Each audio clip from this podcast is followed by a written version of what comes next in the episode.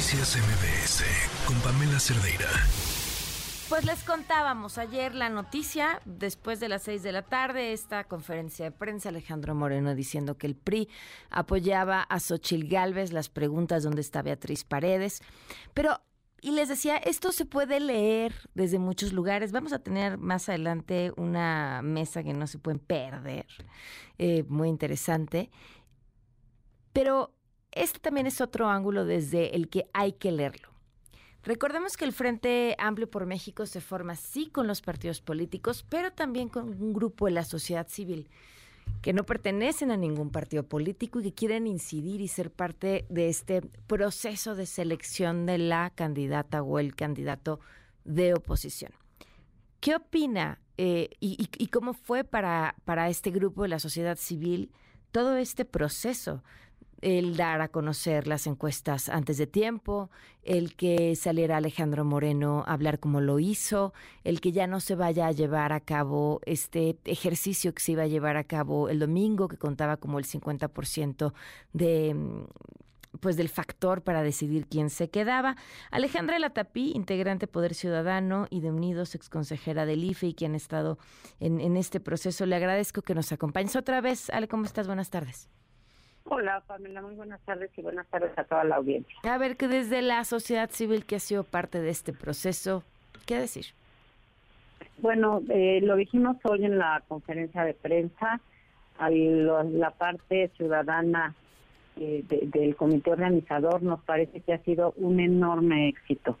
Hace dos meses, tres días, eh, que, que este proyecto estaba apenas en ciernes y que no estaban las definiciones. Parecía irremontable, parecía imposible em, eh, dar un ánimo en, la sociedad, cambiar las expectativas y en 60 días me parece que lo que se ha logrado de movilización ciudadana, de participación ciudadana, eh, ojalá quede como un referente de la manera de hacer política. Es decir, este modelo en el cual la sociedad civil tiene un papel central en la toma de decisiones de carácter político en alianza con los partidos, debiera ser el modelo que caracterice a la política nacional, que no vuelvan a estar divorciados eh, la sociedad y los partidos, que haya ese trabajo en conjunto. ¿Cómo, ¿Cómo que hubo, que la sociedad civil tiene este carácter central, como tú lo dijiste, cuando en medio de un proceso que iba caminando, el presidente de un partido salió a definir?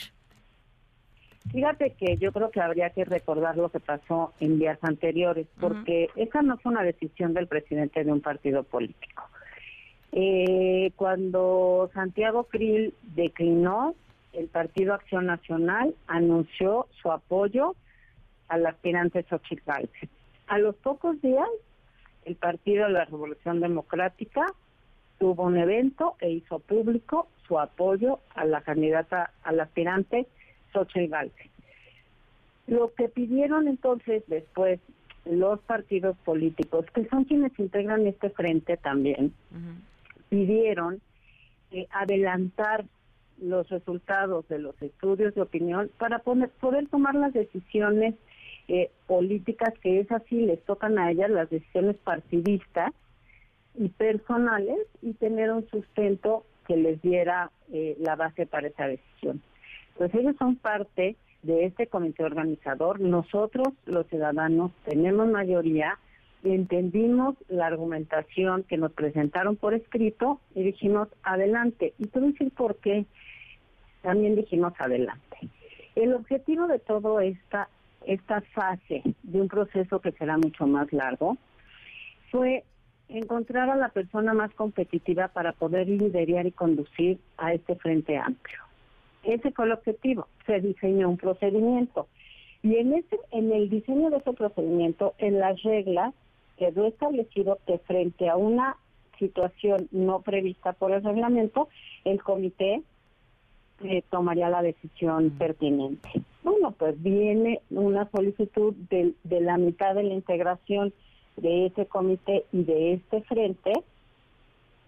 Eh, nosotros la justificamos además de manera legal, se abre el proceso y entonces el tamaño, la dimensión ya de la diferencia de dónde están las preferencias dentro de los partidos y en la sociedad civil dieron el peso para que este otro partido que no se había pronunciado todavía, pues también ya se pronunciara. Pero, pero, pero la decisión de quién se queda, pues hay que recordar cómo estábamos hace tres meses. Las dos aspirantes que llegaron no estaban en el ánimo o en los primeros lugares de la lista de ningún partido político de, de este frente. Entonces, la decisión de quién se quede, pues sí fue de la ciudadanía y fue de las militancias de los partidos también, efectivamente. Yo creo que hay que recordar que, bueno, el último en pronunciarse, pues fue el PRI, pero los otros dos partidos ya lo habían dicho. ¿Les preocupó que el eliminar esta última parte del proceso en la que, como me dices, ustedes pues han estado de acuerdo después de deliberar, me imagino, en, todo lo que ha ido sucediendo? Eh, hiciera parecer que, que, ya no cumplían con, con los que se registraron, con lo que habían quedado que iban a terminar haciendo? No, porque porque el procedimiento en diferentes momentos y en diferentes circunstancias y detalles lo fuimos adaptando a lo que nos presentaba la realidad. Mm. El procedimiento no podemos ponerlo por encima del objetivo. Okay. El objetivo era encontrar a la persona competitiva que pueda hacerse cargo de ese liderazgo. Bueno, pues a lo largo de diferentes momentos eh, y, con los datos duros, pues se encontró quién era esa persona. Entonces, eh, pues, pues se cumplido el objetivo, nos falta formalizarlo y a todo el ánimo que despertó el interés por participar en la consulta, que la consulta no era el objetivo del proceso, eh, los estamos invitando, por supuesto, a salir de las calles y hacer nuestra esa eh, manifestación de esperanza y acompañar a, la entrega de, la constancia y, a la senadora Xochitl Galvez. ¿Cómo va a estar el domingo? Pues mira, lo estamos planeando.